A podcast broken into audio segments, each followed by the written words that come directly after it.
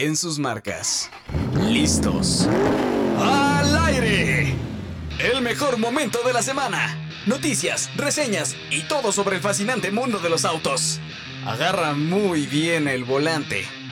¡Comenzamos!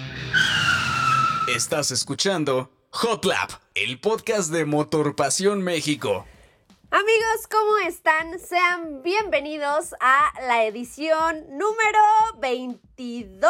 22, ya me hicieron aquí señas. 22, ustedes perdonen, esta memoria no es muy buena. A veces me llaman Dori, también me pueden decir Dori.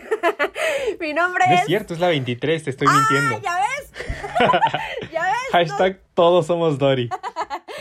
Mi nombre es Estefanía Trujillo y como siempre es un gran placer tenerlos aquí en el podcast Hot Lab de Motor Pasión México. Como ya escucharon por ahí a mi Pepe Grillo, está Gerardo conmigo. ¿Cómo estás, Pepe Grillo? Bien, aquí también de olvidadizo ya quitándonos episodios, pero con toda la actitud, mira, si es necesario agregar uno, lo agregamos, los que hagan falta. No pasa nada, llegaremos al punto en el que ya no sabremos ni qué edición es, pero bueno, por lo pronto todavía vale la pena recordarles. Por ahí también nos acompaña Marcos. ¿Cómo estás, Steph, Gerardo, Mauricio, amigos? Muchísimas gracias por acompañarnos y feliz otra vez de estar aquí en este podcast Hot Lap. Y exactamente ya el número 22. Qué bárbaro, cómo pasa el tiempo. Ah, ya estamos bastante mayorcitos. No, que 23. Ah, 23. Otra vez. a ver, entonces, a ver, voy a ver, a ver, ¿es 22 o 23? 3. 23. 23. Ok, perdón, perdón amigos, pero el apuntador como que está fallando un poco. bueno, por ahí también anda Lemau. ¿Cómo estás, Mau? Hola amigos, muy bien y muy contento de estar aquí con ustedes otra semana, ya listo para contarles muchas cosas. Pues sí, en efecto, vamos a empezar eh, con un tema bastante, bastante interesante. Pero va vamos para allá. ¿Qué tiene tu frappe? Quiero. Ya sé, ya sé. Algo le pusieron. Dije, ponle ahí un shot extra para despertar. Pláticas de semáforo. Bueno, empezando con un tema como ya es el pan de cada día dentro de la industria automotriz, ya se los he dicho anteriormente, y es hablar de vehículos eléctricos. Pero esta vez vamos a tocar un tema bastante interesante que ronda alrededor de este tipo de vehículos. ¿Por qué? Porque seguramente ustedes habrán visto junto con, con nosotros que han circulado en redes sociales algunas imágenes donde se percibe un vehículo eléctrico incendiándose o videos donde, videos muy aparatosos debo decir, donde se incendia X vehículo. Y la pregunta es, o más bien lo que nos llevó a investigar este tema es, ¿qué pasa? ¿Qué pasa cuando este tipo de vehículos se incendian? El por qué sucede, si es común, si no es común. Me da miedo comprarme un vehículo eléctrico por temor a que se vaya a incendiar. Y eso es lo que vamos a platicar el día de hoy. Además, además de que cuando esto sucede, pues los bomberos tienen que llegar a meter mano, pero una mano diferente. Eh, es un tema bastante interesante, bastante extenso, que eh, pues vamos a tratar de resumírselos con manzanitas para que, para que podamos entenderlo. Pero bueno, eh, sí, lo que les comentaba, no es común, no es común que un vehículo eléctrico se incendie. De hecho, es muy poco común que pase. Las probabilidades son incluso mini, bueno, más bien menores a que se incendie un vehículo a gasolina. Lo que pasa, eh, no, uno pensaría lo contrario, pero no, las posibilidades son mínimas, ¿no? Sí, justo eh, iba nada más a colar ahí el dato, y es que, eh, por ejemplo, de vehículos incendiados, el porcentaje o, o, la relación entre, por ejemplo, los modelos de Tesla y el, la media de coches incendiados en Estados Unidos es de menos de 10 por cada eh, billón de millas manejadas contra más de 50. Entonces prácticamente se incendia menos de una quinta parte de los vehículos eléctricos, por lo menos de Tesla, respecto a, a la media de, de, Estados Unidos. Entonces pues es una cifra bastante interesante. Una cifra importante porque sabemos que Estados Unidos tiene uno de los parques vehiculares eh, eléctricos más grande, evidentemente muchísimo más grande que el que tenemos en México. Entonces, pues ahí las estadísticas que nos comparte Gerardo, pues nos dan una, una idea de lo poco probable que es que un vehículo eléctrico o híbrido enchufable también entran en esta categoría, pues se incendie. Ahora, pasando un panorama, ok, todos los astros y las cartas jugaron en tu contra, chocaste de una forma que hizo que afectara las baterías. Es importante mencionar que dichas baterías o motores eléctricos tienen un recubrimiento para retrasar eh, el calentamiento, llamémoslo así, porque al final lo que sucede cuando se generan incendios es porque las celdas se sobrepasan su temperatura y empiezan a generar eh, pues calor a su alrededor y es como una, como una cadena. Entonces, suponiendo que ya tuviste la peor de las suertes, afortunadamente eh, lo, lo, importante aquí es tu integridad, evidentemente, pero ok, viéndolo desde un panorama, tú estás perfectamente, tu auto es el que se va a incendiar o el que se está incendiando, ¿no? ¿Qué pasa? Ahí llegan los bomberos y lo que platicábamos Gerardo y yo hace rato es que no desconocíamos el dato de si los bomberos tienen un protocolo a seguir para apagar incendios de vehículos eléctricos.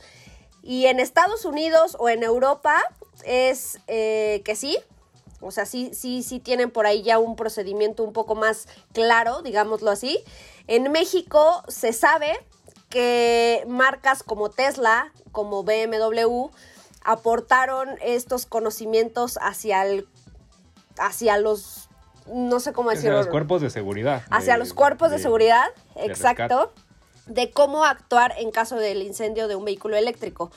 Eh, lo que sabemos es que se pasó la información, no sabemos si esa información se, se compartió con otros estados o con otras personas para que estén capacitados, porque ahí les va, ok, se incendia un auto, eh, lo que hay que hacer en primera instancia es desactivar las baterías para que no se genere un, pues un cortocircuito, ¿no? Esa es la idea.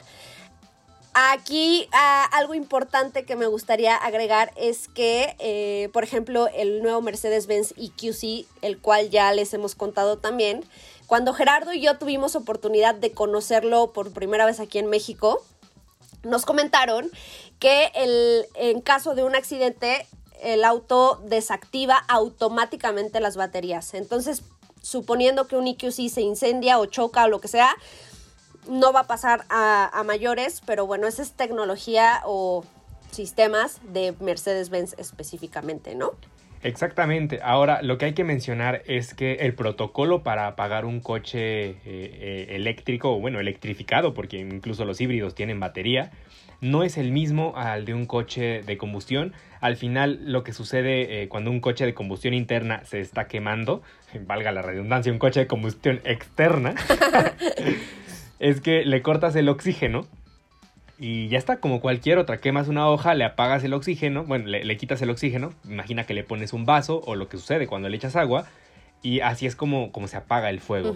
Con un vehículo eléctrico no, porque es una reacción térmica. Entonces el hecho de que eh, le arrojes agua incluso puede hacer que sea más violenta eh, la, la combustión. Entonces lo que tienen de protocolos en algunos países de Europa tienen estos como contenedores como los de basura que, hay afuera de las casas. Ajá, como estos, sí, estos contenedores de basura que hay luego afuera de las casas, así grandotes cuadrados, pero para el tamaño de un coche. Entonces lo que hacen es que si el coche se está quemando, llevan estos contenedores, los llenan de un líquido especial y los sumergen ahí. No, no tengo el dato de qué líquido es, pero bueno, el punto es que sumergen el coche y tal cual dejan que las baterías se queden ahí eh, digamos, incendiadas, eh, calentándose hasta que se consuman, pero dentro de este líquido para que no pase a mayores. O sea, como que controlan, controlan ahí el incendio. Lo que sabemos de México es que sí, como bien dices, el sector privado fue el que le enseñó a los servicios de emergencia cómo, eh, pues cómo tratar estos vehículos en caso de un accidente. De hecho, eh, por ejemplo, ese es uno de los motivos por los que existen placas verdes porque sí es por un lado para identificarlo como, como un coche electrificado que, eh, que, no tiene que verificar, que está exento de, del pago del ISAN, por ejemplo, pero también es para que los servicios de emergencia sepan que en caso de un accidente, en caso de una volcadura o, o incluso de un incendio, que es un vehículo de alto voltaje. Entonces no se trata de la misma forma. Muchos vehículos eléctricos también tienen ya indicado eh, por dónde pasarle la sierra cortadora de alta tensión si es eh, necesario cortar la alimentación de las baterías eh, en caso de que el coche, el coche en, en, sí mismo no lo haga. Viene ahí indicado, entonces sí hay un protocolo como tal, pero pues la duda es si se está aplicando, ¿no? Aquí en México. Sí, esa duda, digo, mm, bien o mal, sabemos que el tema de los vehículos eléctricos cada vez va siendo un poco más común en nuestro país pero no, me parece que no lo suficiente como para tener ya a ciencia cierta este tipo de datos. Eh, por lo menos yo no he sabido de ningún eléctrico híbrido o sus derivados que se incendie en nuestro país. Todos los que he visto han sido en Estados Unidos o en Europa, pero bueno, no, no está de más que, que pues estemos preparados, por supuesto, para este tipo de situaciones, sobre todo cuando se está eh, pues apoyando mucho más fuerte la compra de este tipo de vehículos, ¿no? Exactamente.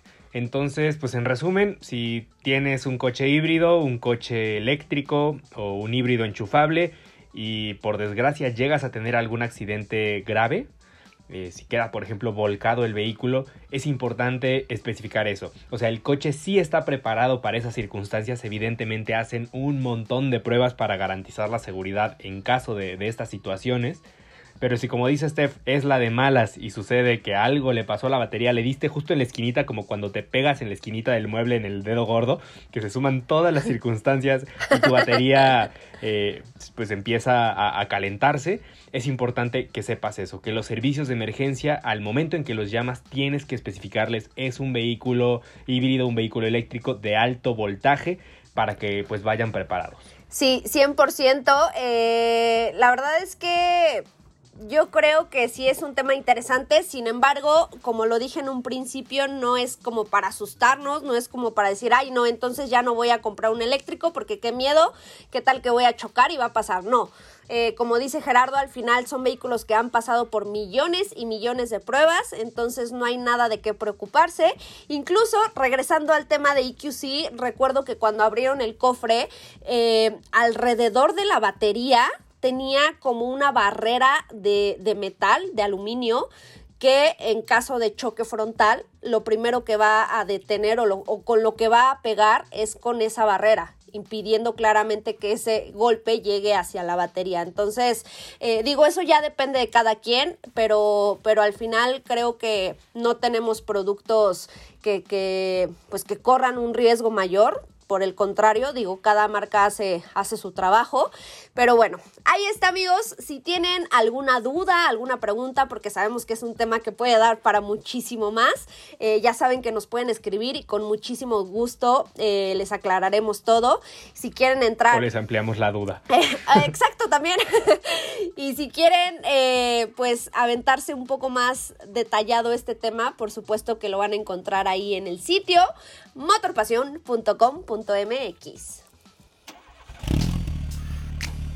A prueba. Pues eh, ya entrando a, a, nuestra prueba de esta semana, al vehículo que nos visitó en el garage, estoy muy feliz. Me gustaría que vieran mi carota, porque estoy muy feliz, me hace sonreír mucho este vehículo. Y es... Y no es el frappé. Y no es el frappé que estoy tomando. Es BMW X6 M50i. Nada más. Música para los oídos. Qué belleza. Es un vehículo bastante polémico, porque si hay un modelo al que podamos culpar de toda esta moda de los SUV de estilo coupé, es a este. Sí. Este fue el que inició toda esa ola, el que, el que puso inició... el desorden. Exactamente, el que vino aquí a alborotar el gallinero. Y hoy, bueno, ya no está solo. Hoy ya se expandió. Dentro de la familia BMW está el X4. El, el X2 dice ser coupé, pero no se ve tan cupesoso. Pero bueno, incluso se expandió a Mercedes, se expandió a Audi. Y ahorita ya hasta Renault está sacando sus propios. Eh, Ay, ese Renault se ve, muy, se ve muy bien, ¿eh? Pero bueno. el punto es que, a ver, si, si hay un modelo al que culpar, es ese. A mí, en lo personal, me gusta bastante el X6. No soy fan de los SUV coupé más bien no soy fan de que les digamos SUV coupé, pero creo que me gustan. Me gusta lo que proponen como una propuesta más lúdica dentro del segmento de, los SUV. Eso está muy interesante. Y este modelo en particular lo hace bastante bien. Porque si el X5 ya era uno de los referentes en esta categoría, pues básicamente le pones una traserita como más estilo eh, coupé, justamente como más atlético. Una trasera que incluso hay quienes lo comparan con el Lamborghini Urus y un poco tienen razón. Incluso en esta pintura café se le, da un airecito. Sobre todo por el dibujo de los LED. Entonces sí tenemos un vehículo eh, pues bastante espectacular. Fíjate que yo tuve oportunidad de manejarlo también hace algunas semanas rumbo a una asesina que no recuerdo cómo se llama, para rumbo a Acapulco. Cuatro Vientos se llama, creo. Bueno, no sé.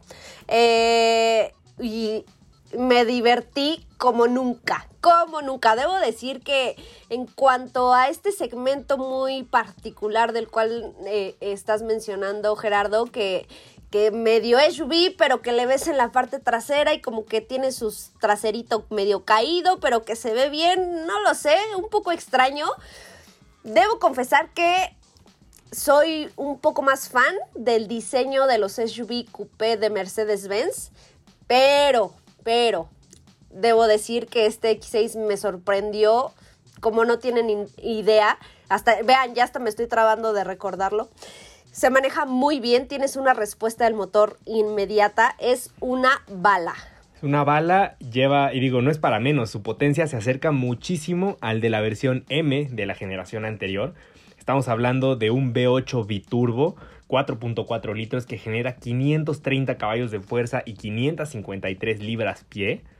Le toma 4.3 segundos llegar a 100 km por hora. Estamos hablando de un SUV casi mastodonte que acelera de 0 a 100 en 4.3 segundos, caja automática de 8 cambios y bueno, vamos a tener un chasis evidentemente preparado para la alta velocidad. Solo hay un detalle y es lo que te comentaba justo mientras sonaba la cortinilla. Y es que sí tiene este apellido M, que no es como tal un M, pero sí es como un M Performance. No. Y siento que incluso en su configuración más deportiva, con amortiguadores eh, lo más rígido que se pueda, la caja lo más agresiva que se pueda, le faltó creo que un pelín de rigidez. Yo lo sentí todavía muy suave en modo sport. Sí, sí, ahora que lo mencionas, eh, como que no deja, o sea, mantiene esa deportividad al 100%, pero no deja, o sea, no, no olvida que es un SUV. Creo que eso es a lo que te refieres, ¿no? De que puedes ir a altas velocidades, puede, te puede exigir el acelerador de dale, dale, o sea, no hay problema, yo puedo soportar todo, pero vas como en una nube, o sea, vas súper cómodo, ¿no? A eso te refieres. Exactamente, el coche soporta bastante velocidad, está muy bien aislado, eh, las transferencias de peso sorpresivamente se llevan bastante bien, es un vehículo pesado pero no se siente que vaya rolando, eh, tiene muy, una dirección muy precisa, pero a lo que voy es que, no sé, la suspensión a la vez se siente como muy blanda, muy suave, entonces puedes ir rápido, sin la sensación como que vas duro, ¿sí me explico? O sea, no, no, tiene este, esta sensación rabiosa de, de un M. ¿no? Y, quizás, o sea, para quien lo quiera, evidentemente está la versión M y a, reserva de manejarlo estoy seguro que esa versión sí es mucho más bronca, mucho más agresiva, pero en principio este M50 sí se va como un poquito más a, ok, sí soy rápido, pero soy más hacia lo cómodo. Sí, sí, yo creo que sí. Eh, a lo mejor como, como tú apuntas, creo que este X6 va dirigido 100% a un, pues ni siquiera lo llamaría a una familia porque sería como como marcar un segmento que pues no, pero, pero creo que sí está ok de te ofrezco lo que me pides, te ofrezco deportividad, te ofrezco rapidez, eh, modos de manejo, intuición eh, en la dirección.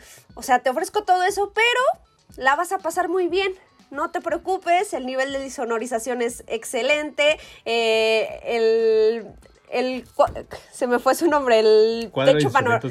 No, no, no, el techo panorámico, eh, ajá, me quedé. El techo panorámico con iluminación ambiental y pequeños LEDs por todos lados, o sea, como muy Exacto, como sí, sí, como que te siguen consintiendo demasiado, ¿no? Para realmente lo que hay bajo el cofre. Exactamente. Y, y el toque también que le dieron de tecnología me gustó bastante porque ya tenemos el asistente personal inteligente de BMW, que pues tú dices solo hola BMW y te responde, ¿no? Con comandos de oye, tengo frío y, te pone así la, la, calefacción. También el sistema de infotenimiento se puede controlar por gestos, no es necesario tocar la pantalla, solo pones tu dedo índice y empiezas a girarlo como en forma circular, como varita mágica, y se sube el volumen o hacia el otro lado y se baja el volumen o con el pulgar hacia la derecha se cambia de canción, entonces ya ni siquiera hace falta eh, tocar el volante, tocar la pantalla, es un vehículo bastante intuitivo. Tienes desde luego servicios en línea, head of display, navegación con información de tráfico en tiempo real. Otro detalle, y, me acordé ahorita, lo vi así, eh, muy claro, lo recordé así casi de frente, la palanca de cambios como de cristal. Ajá, sí, sí, sí, sí. No, o sea. o sea, tiene buena pinta cuando la ves, dices, ah, pues bonito detalle. Pero ya que la tocas se siente plasticosa, se siente barata. Ah, claro. Entonces... Claro, 100%. Yo, yo también la vi y dije, ah, igual, así con mi dedito le pasé, hasta le hice así como de toc, toc, toc y sí se, escuchaba como muy plasticoso. Yo, no lo sé, Rick, eso es muy falso. Sí, totalmente. Me estás engañando. Entonces, no sé, preferiría ahí un, tapizado ahí en cuero, algún detalle más tradicional.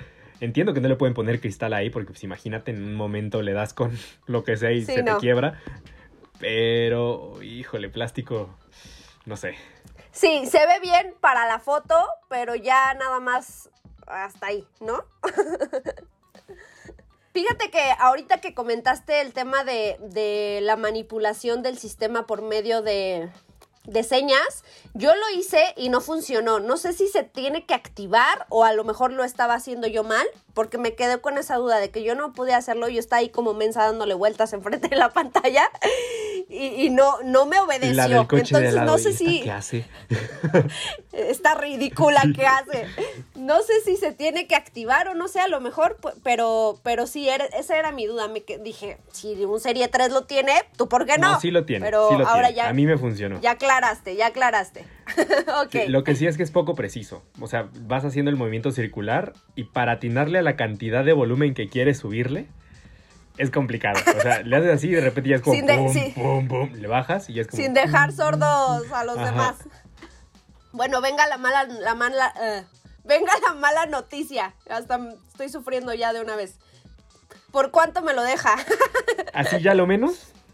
Lo menos, lo menos. ¿Cuánto es lo menos? Mira, lo menos de esta versión M50i es 1.800.000. Así, cerradito, 800.000. Oh 1.800.000 para esta versión. La gama en realidad comienza, si no me falla la memoria, por ahí de 1.4, ajá, 1.48 millones de pesos. Oh cielos. Y ahí es donde entra la pregunta. ¿Qué te comprarías no tengo ahorita en la cabecita los precios de un Porsche Macan, de un Porsche Cayenne, pero creo que los de entrada andan como por ahí, ¿no? De hecho, va justo contra Porsche Cayenne Coupé. O sea, es su rival así lo tiene enfrente. Y no sé, la pones difícil. Yo creo que ahí depende de lo que busques. Yo me iría por el Porsche, por el Cayenne Coupé, por dos motivos. Es un Porsche, Claro. es lo mismo, o sea, BMW es más de volumen que Porsche. Sí, 100%. Y a mi gusto, a mí que me gustan los coches de sensación más deportiva, Cayenne sí se siente deportivo, se siente rígido, se siente más comunicativo, más agresivo. Eso que te dije que sentí como que le faltaba al, X6, lo tiene Cayenne. Híjole, es que sí. Eh, o sea, un, un, X6 M50i no tiene absolutamente nada de malo, todo lo contrario. Pero ya si lo pones con un Porsche Cayenne, híjole, ahí sí ya dudas. Pero en tecnología y en confort me sigo quedando con X6. Es más cómodo, más, más tecnológico, más completo en ese sentido por, por lo que pagas. Entonces, no sé, ahí, ahí es tal cual, no hay uno mejor que otro, es uno se enfoca en una cosa y otro en otra, ¿no? Sí, eso sí, hay que reconocer que BMW ha invertido muchísimo en tecnología los últimos años. Tanto, eh, o sea, la batalla entre, entre ese nivel de marcas en cuanto a tecnología está bastante fuerte. Por ahí Porsche como que medio está participando, pero pues al final es un Porsche, ellos están enfocados en otra cosa, ¿estás de acuerdo? Sí, ellos hacen coches antes que sistemas de infotenimiento. Claro, claro, y no se les juzga, todo lo contrario. No, claro, sigan y haciéndolo. gracias Porsche Sigan por hacerlo así, ¿no? en, en- Sí, en este caray. mundo donde los coches se están volviendo pantallas, gracias Porsche por mantener los coches siendo lo que son, coches, a reserva de- del Taycan, que bueno, ese también es más pantalla que coche, Uy. pero no le quita lo espectacular. No me toques ese son, amigo, porque ese Taycan también me dejó Está fascinada. Sí es otro tema. Ese ya es otra historia. Pero bueno, ahí está. Eh, oye, ese, ese podría ser un buen arrancón en un futuro. Poner a competir un Porsche Cayenne contra qué, ¿no? Contra, contra qué dirías de, eh, ese sí te va a hacer dudar, ¿no? Estaría bueno. Ya, ya luego lo platicamos. Ahí lo Pasemos a lo siguiente. El arrancón. Y bueno, pues ya que estamos hablando de arrancones, eh, de futuros arrancones, enfoquémonos, enfoque, oigan, ahora sí, ahora sí vengo ver, con dilo, todo. dilo- dilo conmigo. Enfoquémonos. Enfoquemos, enfoquémonos, eh, enfoquémonos en nuestro arrancón del día de hoy, que por un lado, en una esquina tenemos a Renault Stepway en su versión Intense CBT y en la otra esquina está otro Renault, pero esta vez Duster en su versión Zen TA. ¿Sí por cuál vota? Zafo. A ver, rompo el hielo y yo voy con Stepway. Por dos. Por tres. A mí la verdad es que nunca, nunca me gustó el Duster. Mm, Puedo decir que a mí no me gusta ninguno. que esta vez estoy en medio. no sé, la verdad voy a ser bien sincera. Stepway tiene un ratote que lo manejé y, y Duster pues también. Entonces, mm, no lo sé amigos. Creo que esta vez soy neutral. ¿Eso se vale? No, tienes que agarrar un bando para que se vuelva picante esto. Ok. Bueno, este, pues, ay, es que sí me la pusieron difícil, ¿eh? Creo, creo que me voy con Duster. Ok, Chan, ahora chan, le vamos a echar chan. montón a Steph. A ver, ve, Para que veas lo que se siente, dice Marcos. Exactamente. Tómala. Ah, caray. bueno, a ver, los escucho, A ver, los escucho. ¿por qué Duster? No, no, no, ¿por qué Duster? Ok. Aquí. Duster, elijo Duster porque mm, puede que mis argumentos no sean tan válidos. Repito, tiene muchísimo que las manejé ambas o los manejé ambos, pero creo que la idea que tengo en general de Duster es que es un producto accesible. Evidentemente estás obteniendo lo que pagas, pero al final sigue siendo accesible para un SUV de ese tamaño. Entonces, eh, creo que esa es la carta con la que se presenta y con la carta que al final lo mantiene dentro del mercado, porque vamos a ser sinceros, hay muchísimos Duster en la calle y creo que es por eso. Entonces, sí, Justamente, o sea, Duster es un vehículo muy sensato, no, no, no te ofrece más de lo que te puede dar y sus clientes lo saben. O sea, te estás llevando lo que estás pagando. Pero sí que hay un detalle y me acordé de justamente lo que nos decía la gente de Renault, que la competencia de Duster no son tanto otros SUV, sino los sedanes subcompactos. Porque cuesta más o menos lo mismo y la gente dice, ay, pues en, en lugar de un sedán me compro mi primera camioneta, Claro. como fue su famosísima campaña. Y, y los rivales en realidad va un poquito más hacia el mercado de los sedanes, de, de esa gente que quiere dar el salto a, a un SUV accesible. Sí, porque de, de sí, o sea, sería in- incluso injusto si lo ponemos a competir con SUVs de su mismo tamaño, porque evidentemente va a perder. Y no porque sea un mal producto, sino porque lo que tú acabas de comentar, no, eh, no es, no busca, no busca competir contra esos, esos contendientes. ¿Por qué? Porque tienen más equipamiento, evidentemente. Y ese equipamiento adicional, pues evidentemente se ve reflejado en el precio, ¿no? Entonces, creo que, creo que por eso. Yo definitivamente me voy con Stepway porque hay unos pequeños detallitos muy importantes. A, seguridad, que tenemos dos bolsas de aire más que Duster. Tenemos, eh, eh, eh, ¿cómo se llama? El control electrónico de estabilidad. Y, e incluso en el apartado de manejo, pues te vas a llevar en caso de que quieras una versión automática, una caja CBT y no una caja de cuatro velocidades, que creo que eso se quedó en 1990 o por ahí, ¿no? Entonces, en ese lado, sí reconozco que Duster es una camioneta sumamente aguantadora y de esas de batalla que neta, para destruirlas necesitas aventarles una bomba atómica encima y eso todavía va a aprender seguramente. Pero en el apartado de seguridad y en otros detallitos, híjole, sí como que se nos quedó en los noventas. Sí, ahí quedó, quedó rezagado. Evidentemente, digo, el, el, argumento más fuerte de Duster, como lo acaban ustedes de mencionar, siempre ha sido el precio, ¿no? Exactamente, ese es el, el SUV más accesible. Y, y, tiene buen espacio, ¿eh? O sea, sí, sí es un SUV. Sí, o sea, sí es muy amplio por dentro. Y ese es como el punto a favor de Duster respecto a Stepway, que es mucho más amplio, tiene más cajuela, pero sí que Stepway se siente más moderno en muchos, en muchos aspectos, comenzando lo que dijo Mau, la caja hace una diferencia abismal respecto a esa caja de cuatro cambios porque sucede algo muy curioso y es que si vemos motores, Duster lleva un motor más grande y, es notablemente más potente que, que Stepway. Estamos hablando que eh, lleva un motor de 2 litros de 140 caballos y 144 libras pie, mientras Stepway lleva uno de 1.6 litros de 113 caballos y 114 libras pie. Es una diferencia importante de potencia, pero la caja de cuatro cambios de Duster es tan... Ish, que se sienten de la misma potencia. Entonces, salvo que estemos enfrentando versiones manuales, lleva ahí la delantera Duster, pero metiéndolos en automáticos que prácticamente son los más vendidos, sí se siente mejor en cuanto a manejo el Stepway.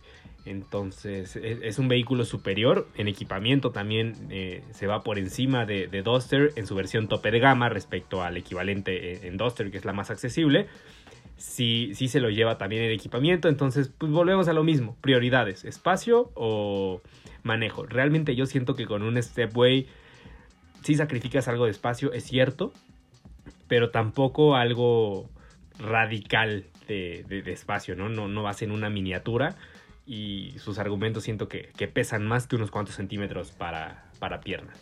Bueno, aquí creo que, eh, si me equivoco, por favor, corríjanme si no mal recuerdo, Stepway es un vehículo que recientemente tuvo una actualización. Recientemente, el año pasado, si no me equivoco. Y Duster, pues no ha tenido actualizaciones. O sea, no recuerdo que, haya cambiado nada hace muchos años. Entonces, por ahí también no recuerdo si fue el año pasado que ya se presentó la nueva generación de Duster bajo otro, otro nombre y que se decía que iba a llegar a México. Digo, yo sé que pues al final el que tenemos es con el que estamos comparando, ¿verdad? Pero creo que ese es un punto a favor, entre comillas, de Duster, que no ha tenido, perdón, la actualización que ya necesita. Entonces, eso no, eso no quiere decir que vayan a cambiar la, la, caja de cuatro, no lo sé, pero, pero bueno, creo que podemos dejarle ahí el beneficio de la duda de dale chance, deja que crezca, que ya le hace falta y, y ya luego hablamos. ¿Están de acuerdo? ahí viene, ahí viene ahí ese viene. nuevo Duster. Exacto, y pinta bastante bien, no lo sé, espero que sí tenga mejoras interesantes porque al final es un muy buen producto y un producto apreciado por el mercado mexicano. Entonces yo creo que podría tener por ahí algunos atributos que, que sobresalieran. No lo sé, puede ser. En resumen, Duster, espacio. Denle chance. Denle chance, ya está grande. Ya le duelen las rodillas. Exacto. Sí, ya, porfa, dejen, dejen que se dé un bañito y luego regresa y ya. Y Stepway, todo lo demás. Y bueno, pasando un poquito a temas más... Eh, de actualidad más recientes, no sin salirnos de la misma marca de la cual estamos platicando. Ni del mismo modelo en este caso. Ni del mismo modelo, por cierto. Y es que eh, hace, ay, creo que fue ayer, ¿no? Antier, ayer. Bueno, en estos días se presentó la actualización de tres vehículos de Renault. que, eh, bueno, bajo el nombre de Dacia, pero pues al final es lo mismo, que fue Sandero, Stepway y Logan. Efectivamente, ya están las nuevas generaciones de estos tres coches que originalmente son un producto de la marca rumana Dacia, justamente que pertenece a Renault. Y en este caso aquí a lo mejor lo que estamos haciendo en este caso es el más o menos intentar ver qué cosas podemos esperar para cuando ya se empiecen a armar aquí en, forma regional y también los modelos que nos van a llegar a nuestro país. En este caso, comencemos con Sandero, que es básicamente la fuente de toda esta esta nueva generación como tal. Y es que aquí lo más importante y que le va a pegar a los tres vehículos es el hecho de que al menos para Europa están estrenando una nueva plataforma que se llama CMFB. Sí, es del grupo Renault Nissan. Y en este caso es la misma plataforma que mueve a coches como el Renault Clio, al Renault Capture, al Nissan Micra que tienen allá que como nos hubiera gustado ver aquí en México. Y pues bueno, básicamente vienen con una serie de novedades que de verdad está muy interesante y como platicamos en algún momento, ¿no? Eh, lo que es low cost para ellos, para aquí vendría siendo básicamente el tope de gama de, del mercado y pues viene con unas novedades que de verdad dices, andamos un poquito atrás y Dacia, neta, qué bueno que estás haciendo las cosas así. Bueno, Dacia barra Renault, ¿no?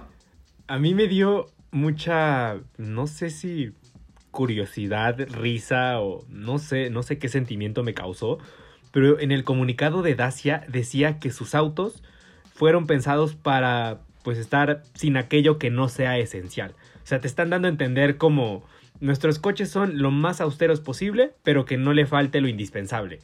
¿No? Entonces tienes como esta idea de chim, pues solo van a traer volante, llantas y asientos. o sea, de repente me, vino, me, vinieron a la mente 20 mil memes, ¿eh? Sí, claro. o sea, Dacia diciendo, una marca de coches diciendo, pues nuestros coches no tienen más que lo esencial y ya te imaginas lo peor, ¿no? Y de repente ves lo que la marca considera esencial y dices, ok, estamos ante un coche que para ellos lo esencial es, voy a agarrar una plataforma de última generación, seis bolsas de aire, control electrónico de estabilidad, llamada de emergencia y ya si te quieres poner exótico, sensor de lluvia, climatizador automático, llave inteligente, cámara de reversa, eh, freno, autónomo de emergencia faros de LED. Entonces, así como de, este, pues mira, tanto como lo indispensable acabas de describir al Versa más equipado. Sí, básicamente en pocas palabras, y es que de verdad es sorprendente y ellos, como bien dice, se, siguen manejando bajo la idea de, pues sí, somos coches accesibles y no nos vamos a aventar a hacer cosas muy especiales o muy extravagantes porque no queremos que se eleven bastante los precios de nuestros coches y así como de, oye Dacia, neta has visto los coches que tenemos aquí eh, en México, el equipamiento de carros que en teoría son mucho más eh, equipados o superiores al Sandero y demás, que no tienen ni la mitad de ese equipo, ¿no? Doster, Por ejemplo. Por ejemplo. Por pues ejemplo. bueno, continuando con estos detalles de equipo, algo súper llamativo es que el interior también se va a cambiar completamente y dependiendo también la versión que te vayas a conseguir, ya sea de Dacia, digo del Sandero, del Stepway o del Logan, pues vas a poder llevar ya una nueva pantallita de 8 pulgadas compatible con CarPlay o Android Auto o en dado caso como pasó en su momento en el Ford Figo, que ya ven que en la, en la parte central del tablero tenía una como guanterita extra en donde podías acomodar tu celular y utilizar tu cel como si fuera el sistema de infotenimiento, pues bueno, te da esa otra, esa otra ventaja y algunos otros detallitos, ¿no? Retomando este tema de la plataforma nueva, ¿cuáles son los beneficios? Y es que en este caso te vas a encontrar con un coche que se va a manejar mucho mejor porque es una plataforma mucho más rígida, le va a dar más rigidez estructural. También vas a tener un coche más cómodo, vas a tener mejoras en suspensión. Vaya, en pocas palabras, le estás poniendo al día un coche que básicamente, como dijimos hace rato en Duster, estaba por ahí atrapado de finales de los 90, mitad del nuevo siglo, cosas por el estilo. Y vaya que le va a ir muy bien en ese apartado. En diseño sí mejoran bastante. Cuando veías a los Sanderos y los demás de antes, pues sí se veían bastante low cost, ¿no? O sea, no tenía mucho que dijeras sobresale, pero afortunadamente ahora todos ellos les dieron un diseño más cuadradito, más robusto y algunos detalles como las luces de conducción diurna en forma de Y, que no sé por qué cada vez que las veo me acuerdo de Lamborghini, a ver si, si no me linchan, pero cada vez que las veo así como de híjole, esto ya lo había visto antes, pero un poquito más, más flashy, por decirlo de alguna forma, ¿no? Y pues ya básicamente ahora en el apartado de motores, aquí lo interesante es que esta sí es una oferta meramente enfocada en Europa. Por un lado tenemos un motor de 3 cilindros aspirado de un litrito, apenas 65 caballos de fuerza, lo meramente básico y esencial. Después tenemos uno turbo de 90 caballos de fuerza y algo súper interesante y que de verdad sería muy bueno ver por acá por costos y demás, Es un motor que ellos llaman B-Fuel, que en este caso utiliza gasolina y gas natural para darle una autonomía de hasta 1300 kilómetros por carga. ¿Cómo les quedó el ojo? Pues muy interesante esta oferta de motor, este motor de un litro turbo, pinta muy bien para nuestro mercado. Crucemos dedos, ojalá llegue. Si no, mira, mientras mantenga esta plataforma, este, este nivel de seguridad y, en general eh, esta carta de presentación que tiene de Europa, todavía lo aceptamos con la caja CBT y el motor del actual. No le hago el feo, pero bueno, habrá que esperar noticias, ¿no? Porque pues, a los modelos actuales yo creo que todavía les queda un ratito aquí en, Latinoamérica. Hay que ver si sus, si sus, nuevas generaciones aplican la de Capture y nada más llega el diseño pero no la plataforma. O si al final sí llega la plataforma. Ya por ahí suena que Renault quiere fabricar eh, modelos de la plataforma CMF en Brasil. Esperemos que este, eh, estos tres sean parte de los planes. Oigan, y pasando a otro tema bastante, no porque los demás no hayan sido interesantes claramente, pero que creo que nadie nos esperábamos o no lo sé, yo no me lo esperaba. Pero ya eh, pues se filtraron por ahí algunas imágenes eh, de lo que será el nuevo Nissan March de nueva generación, el cual tiene... Eh, entre comillamos nueva generación. Y, y, por entrecomillar quise decir tachar. ok, ok que tiene prácticamente el frente de toda la familia. O sea, este sí dijo, no, o sea, si ya eras diferente, no dijo, no, yo quiero ser como él, yo quiero ser como él. Y pues se lo cumplieron porque prácticamente es el frente de un Versa, de un Centra, de un Altima, de un Máxima. Antes de que Mau diga algo respecto a su diseño, yo solo quiero decir, el March solo quería pertenecer déjenlo. Dale chance, otra vez dale chance. venga, a ver. Eh, aquí la cuestión es que no estamos ante una nueva generación. Lo que sucede es que, pues, la nueva generación se está vendiendo en Europa desde hace algunos años y no tiene planeado llegar a México por un tema de costos. los mismos directivos de la marca han dicho que traerlo a la región incrementaría el costo y quizás esa estrategia funciona en versa en un sedán pero en un hatchback nuestro mercado no es de pagar hatchbacks caros. Entonces, pues descartada esa nueva generación, pero tampoco había un reemplazo. Entonces dijeron, China, este ya se le empiezan a ver los años, vamos a rediseñarlo. Entonces lo único que hicieron fue pues someterlo a, una cirugía plástica, pero en chasis, en interiores, en, motores, estamos exactamente ante el March que ya conocíamos. Y aparte llama la atención que la filtración fue directamente aquí, en Aguascalientes, o sea, no viene de otro lado. O sea, la gente de Nissan ha de estar como que jalándose los pelos, pero cañón, ¿eh? Revisando las cámaras de seguridad. ¿Quién fue? ¿Quién fue? Exactamente. Alguien ya se quedó sin chamba, como dicen nuestros lectores. Y el detalle es que por lo que se ve directamente de ahí de la filtración y demás, ya están produciendo muchos modelos, entonces eso quiere decir que no debe faltar mucho para que la marca lance el anuncio de que ya viene esta actualización pesadísima. Y pues bueno, yo apostaría que a lo mejor antes de que acabe el año ya lo estaríamos viendo circulando por acá, ¿no creen? Es muy probable que sí, que sea antes de terminar el año y pues no hay mucho más que decir hasta tener más información, pero pues el pronóstico es que no vamos a tener novedades en motor. Me gustaría que reemplazaran esa caja de cuatro cambios por una CBT, pero siendo un coche tan enfocado al bajo costo, puedo entender por qué le dejan la de cuatro. Y, nada, de equipamiento seguramente vamos a estar ante, ante lo que ya teníamos a lo largo de la gama llave inteligente, eh, Android Auto y Apple CarPlay, climatizador automático, cámara de reversa. Lo que sí es que, y por favor Nissan si estás escuchando esto, ponle frenos ABS a la versión base. Porque es de los pocos modelos que quedan en México que su versión base no tiene frenos ABS. Entonces esperemos que con esta actualización del modelo 2021 ya integre ABS de serie y bueno, las bolsas de aire frontales que ya tenía. Los precios no deberán ser muy distintos a, la gama actual que va por ahí de 180 a 240 mil pesos. Oigan, a ver, pero eh, explíquenme algo, ¿por qué solamente lo noté yo o, qué onda? ¿Por qué nadie ha mencionado esa fascia que la verdad le va muy mal? Está como, como deforme. ¿Fui el único que lo notó o qué? Esas, extensiones en la fascia, híjole, le van bien mal, ¿eh? como que algo, algo hicieron. Nissan, no me vayas a querer pegar, pero cuando vi esos pequeños detalles no sé por qué pensé en un Suzuki Ertiga. Le da un airecito, sí. Y sí, sí, sí, Marco, sí se ve extraño. O sea, como estos son como tomas de aire, pero sin la toma de aire. Exactamente, como, como, como, no sé, algo raro. Como ardillita que estaba sosteniendo la nuez. Mira, vamos a darle, eh, como dijimos con, con Duster, a ese también vamos a darle el beneficio de la duda, porque sabemos que estas fotos que luego las toman, como hasta parece que se ensañan en tomarlas desde el peor ángulo. ¿Y cuántos coches no se han filtrado que los vemos y decimos, pero qué porquería es esta? Y ya que los vemos en persona o, o en fotos oficiales incluso, cambia muchísimo la perspectiva. Entonces vamos a darle el beneficio de la duda de que fue con una mala cámara, que fue con mala iluminación, que fue mal ángulo, que además el coche está ahí como Y chueco. corriendo, ¿eh? Porque Entonces, imagino que la tomaron corriendo para que no los no les cayeran en la movida. sí, así, fingiendo una llamada telefónica y apretando el botón de bajar volumen para que se tome. Lo- me han contado, yo no lo he hecho. Esta semana también salió a la luz un nuevo teaser o unos nuevos teasers de lo que será el nuevo Volkswagen Taos, este SUV que se colocará entre T-Cross, no, Sí.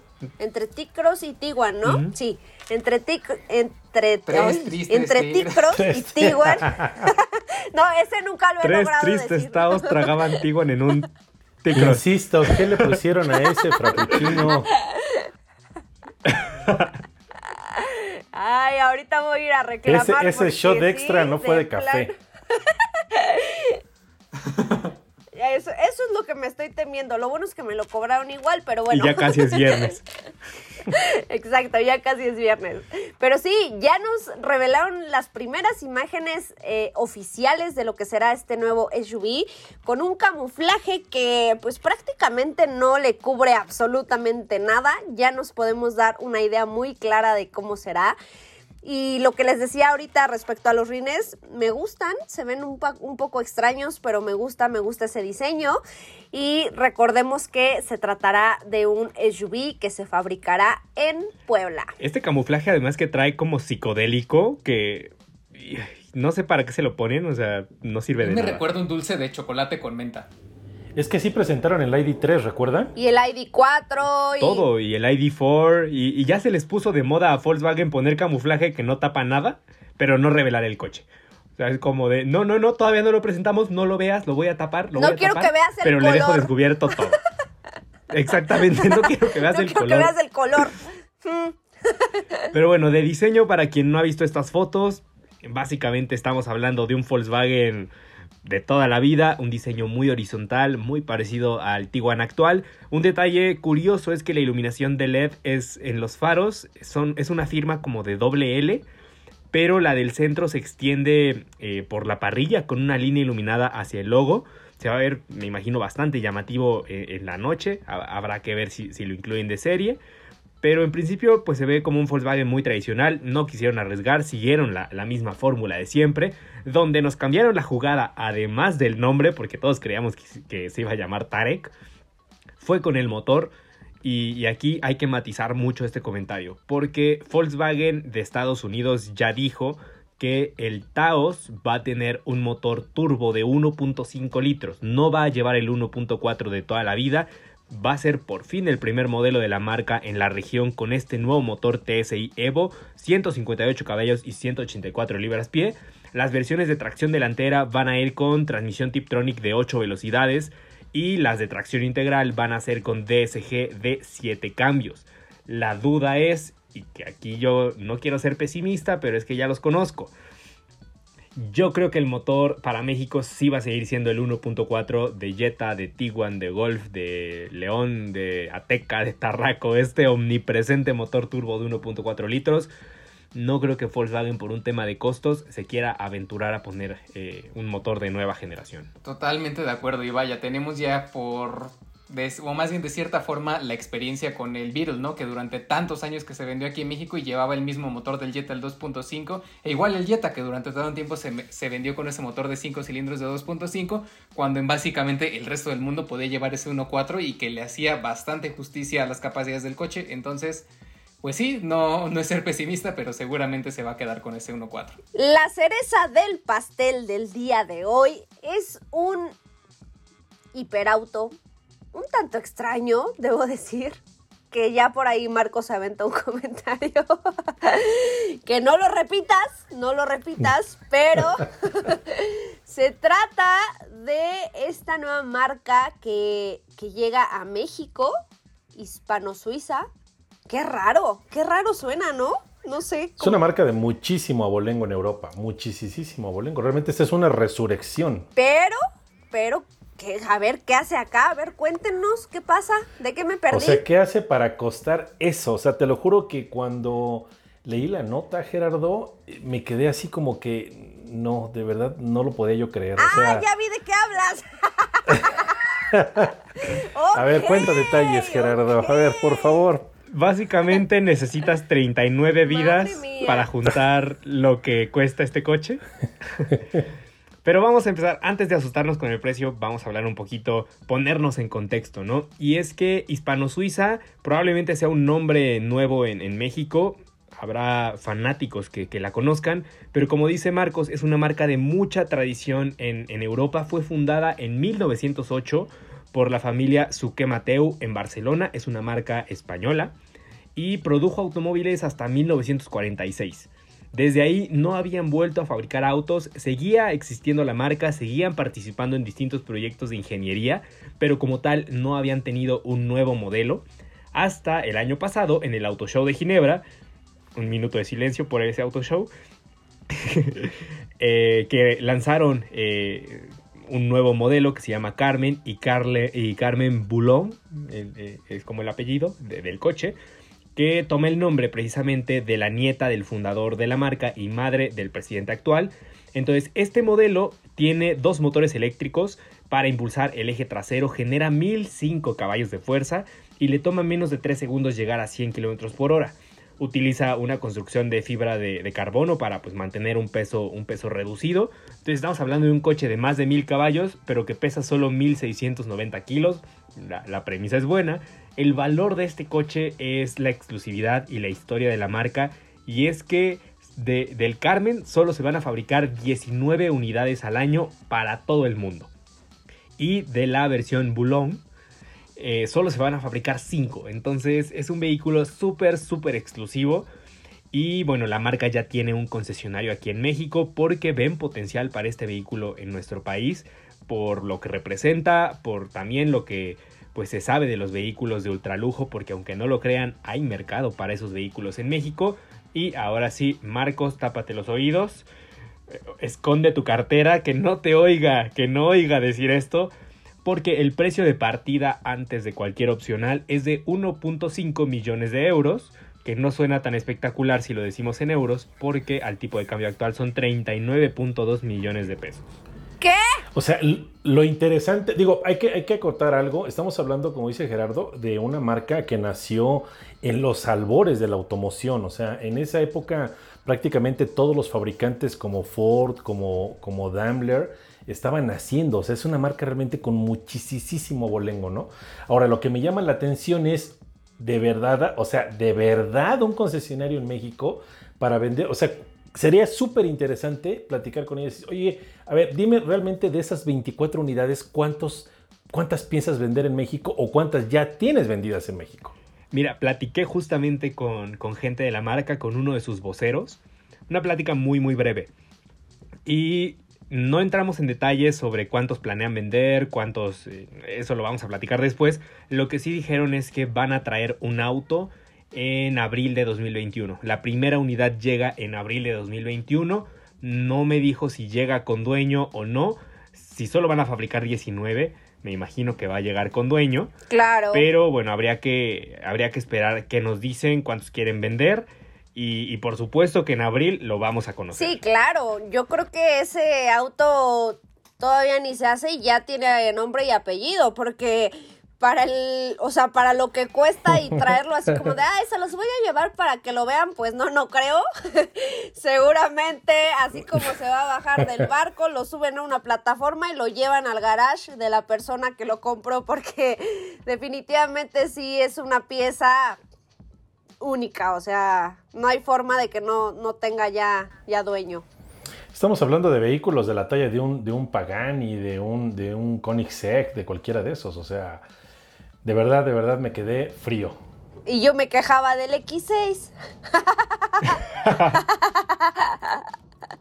Ay, qué caray. Pero bueno, ahí está. Si quieren ver las fotos, eh, las pueden encontrar en nuestro sitio con toda la información y todos los detalles de este superauto de muchísimos millones de pesos. Desde las gradas. Ay, pues si también ustedes se quedaron igual de sorprendidos que yo con lo del precio del auto anterior, coméntenos, coméntenos para sentirnos identificados y que no me sienta yo muy coda, aunque tenga, aunque no me alcance, por supuesto. Como dice Gerardo, ni teniendo treinta y tantas vidas, pero bueno. ya saben que esta, esta es su sección donde siempre eh, pues nos vamos a estar leyendo todo lo que nos comparten día con día en nuestras redes sociales. A ver, venga, venga, ¿qué dicen por ahí? Yo, yo, yo, yo, yo, Venga, yo, venga. yo tengo un, un, un meme buenísimo en Twitter como una respuesta a, pues, al post que publicamos del MG RX5 que ya rueda en México. Bueno, pues resulta que nuestro seguidor y amigo Alfredo Acevedo, cuyo usuario es Alfa Acevedo A, eh, puso un meme buenísimo de un niño eh, literal vomitando, vomitando la comida y, y firma este meme con el comentario como que ya hay demasiadas marcas chinas en México, deberían aplicarles la de Trump. Y las que faltan, ¿eh? Pero mira, habría que ver. Tengo esperanza en que la gente de MG lo va a hacer bien. Tenemos a Jack poniendo un buen ejemplo, que no son modelos extraordinarios, no buscan ser los referentes de su categoría, evidentemente, pero en el mercado de bajo costo son bastante competentes, lo hacen mejor que incluso marcas reconocidas mundialmente. Entonces, la etiqueta de coche chino se la debemos a FAO, como lo hemos dicho antes. Vamos a darles el beneficio de la duda a estos de MG. En principio, no deberían hacerlo tan mal, teniendo a Jack como referencia. Me, me- me imaginé este meme donde, donde hay como una pelea y todos le están pegando como a una persona, pero a esas personas les ponen como la carita de algo. Y, y- y me imaginé así en el piso a Fao y todos los chinos alrededor así de, por tu culpa. Porque sí es cierto. Gracias, Fao, donde quiera que estés. Bueno, ¿qué, ¿qué más? Tenemos en Facebook, y es más una pregunta de Eduardo Noel Cabos que pregunta, ¿Taos pasa a reemplazar al segmento que dominaba la Tiguan y la Tiguan a la Tuareg? O sea, porque para mí esa es una Tiguan estilo off-road y la para qué cosa de qué, espérame. ¿Qué? Ok, ya. Básicamente el nuevo Taos viene a cubrir un hueco como el que dejó la generación anterior de Tiguan por tamaño. Pero en realidad, como ya dijimos, se ubica entre T-Cross y, el nuevo Tiguan. Entonces no reemplaza un modelo, más bien complementa la categoría compacta de SUV de, de Volkswagen. El, el Touareg no tiene reemplazo en México. Indirectamente es el Teramont, pero bueno, el enfoque es mucho más distinto. Y ya para cerrar, eh, respecto al Ford Puma ST, eh, esta versión deportiva de- de- del pequeño crossover de, de Ford en Europa, eh, pues solo nos comenta Garmxa, espero haberlo pronunciado bien, cómo me gustaría que lo trajeran a México, aunque fuera solo en versiones normales. Nos gustaría. Mira, por ahí alguna vez, y ya lo habíamos comentado, que el nombre Puma fue como de, tenemos planeados lanzamientos, no descartamos algún modelo de Europa, y el único que encajaría con esto es Puma. Es Puma, ya lo siento. Este, Espuma. pero de ahí a que llegase la Ah, versión no, ST, ay.